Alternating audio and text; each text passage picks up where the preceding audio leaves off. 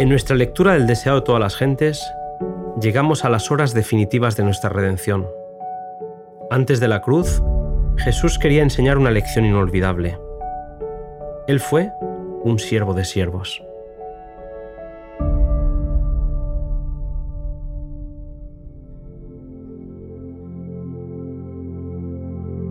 En el aposento alto de una morada de Jerusalén, Cristo estaba sentado a la mesa con sus discípulos. Pronto llegaría su sufrimiento, pero le quedaban todavía algunas horas de tranquilidad y quería emplearlas para beneficio de sus amados discípulos. El Salvador había mostrado una y otra vez que no había venido para ser servido, sino para servir. Pero a los discípulos les costaba entender esta lección. Aquella tarde, al reunirse con los discípulos en el aposento alto, percibieron que algo le apenaba en gran manera, y aunque no sabían la causa, simpatizaban con su pesar. Había llegado el momento.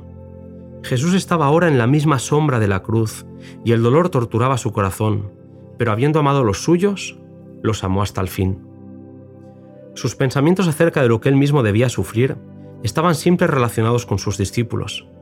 No pensaba en sí mismo. Su cuidado por ellos era lo que predominaba en su ánimo.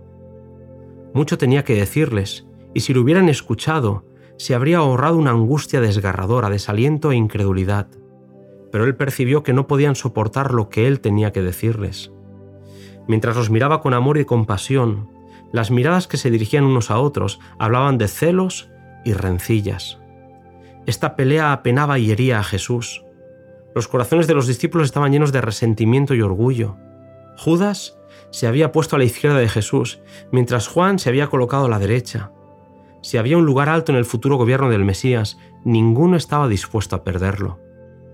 Aquella tarde, otra circunstancia fue causa de disensión.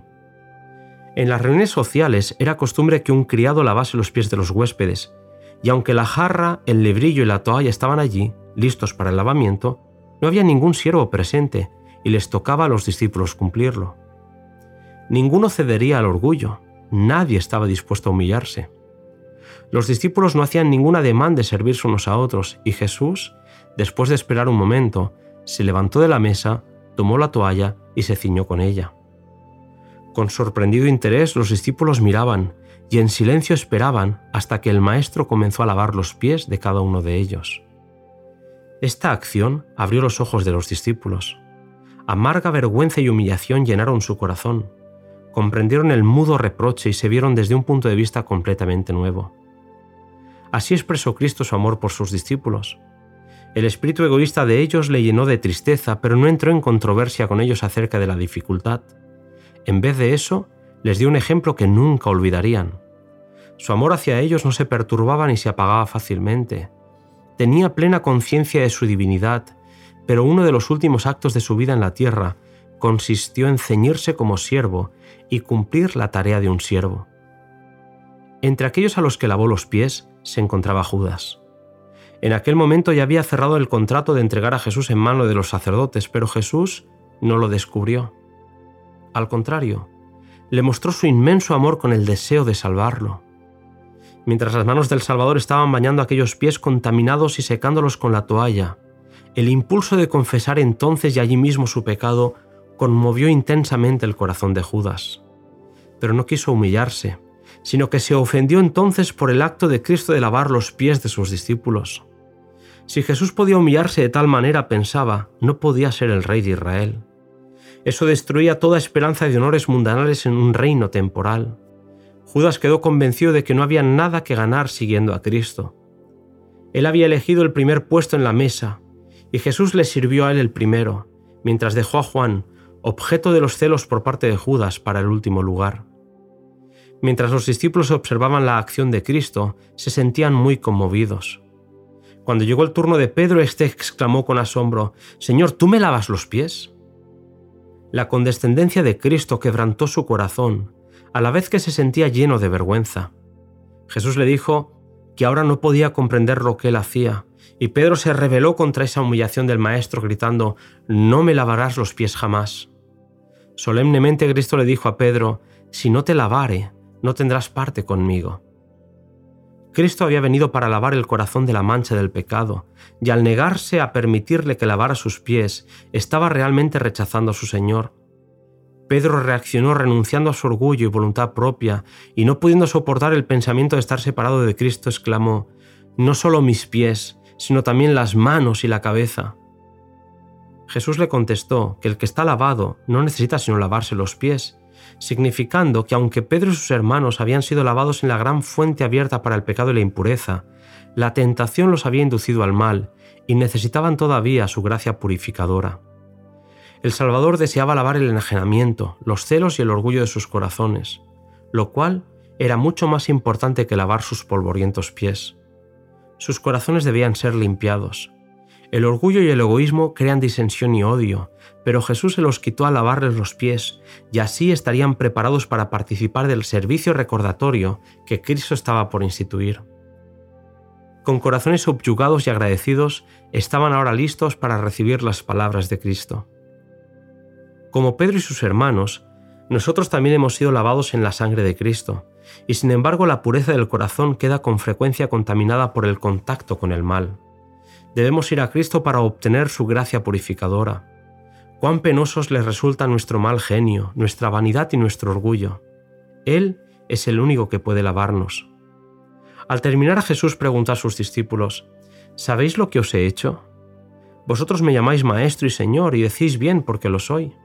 Pues si yo, el Señor y el Maestro, he lavado vuestros pies, también vosotros debéis lavar los pies los unos a los otros, porque ejemplo os he dado, para que como yo os he hecho, vosotros también hagáis. De cierto, de cierto os digo, el siervo no es mayor que su Señor, ni el apóstol es mayor que el que le envió. Nadie ocupaba un puesto tan exaltado como el de Cristo, y sin embargo, Él se rebajó a cumplir el más humilde deber. Mientras estaban contendiendo por el puesto más elevado, aquel ante quien toda rodilla ha de doblarse, aquel a quien los ángeles de gloria se honran en servir, se inclinó para lavar los pies de quienes le llamaban Señor. Cristo mostró que Dios no vive para sí. Al crear el mundo y al sostener todas las cosas, está sirviendo constantemente a otros. Toda la vida de Jesús fue regida por una ley de servicio. Sirvió y ministró a todos y por su ejemplo nos mostró cómo debemos proceder nosotros. La única grandeza es la grandeza de la humildad. La única distinción se halla en la devoción al servicio de los demás.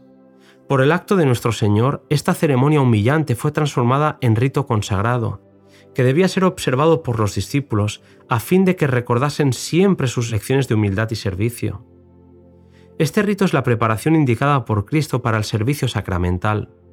Mientras se alberga orgullo y divergencia y se contiende por la supremacía, el corazón no puede entrar en comunión con Cristo. No estamos preparados para recibir la comunión de su cuerpo y su sangre. Por eso, Jesús indicó que se observase primeramente la ceremonia conmemorativa de su humillación. Hay en el hombre una disposición a estimarse más que a su hermano, a trabajar para sí, a buscar el puesto más alto, y con frecuencia esto produce malas sospechas y amargura de espíritu. El rito que precede a la cena del Señor está destinado a aclarar estos malentendidos, a sacar al hombre de su egoísmo, a bajarle de sus zancos de exaltación propia y darle la humildad de corazón que le inducirá a servir a su hermano. El Espíritu Santo despierta las sensibilidades de aquellos que siguen el ejemplo de su Señor. Al ser recordada así la humillación del Salvador por nosotros, los pensamientos se vinculan con los pensamientos, se evoca una cadena de recuerdos de la gran bondad de Dios y del favor y ternura de los amigos terrenales. Los defectos del carácter, el descuido de los deberes, la ingratitud hacia Dios, la frialdad hacia nuestros hermanos son tenidos en cuenta. Se ve el pecado como Dios lo ve. Se ponen a un lado las palabras y los pensamientos malos. Se confiesan y perdonan los pecados. La subyugadora gracia de Cristo entra en el alma y el amor de Cristo acerca los corazones unos a otros en bienaventurada unidad. A medida que se aprende la lección, se enciende el deseo de vivir una vida espiritual más elevada. Por la acción del Espíritu sabremos que nuestros pecados están perdonados y podremos participar de la comunión.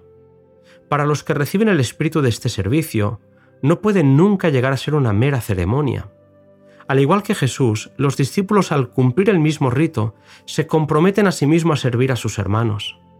Donde quiera que este rito se celebra debidamente, Los hijos de Dios se ponen en santa relación para ayudarse y bendecirse unos a otros. Se comprometen a entregar su vida a un ministerio abnegado.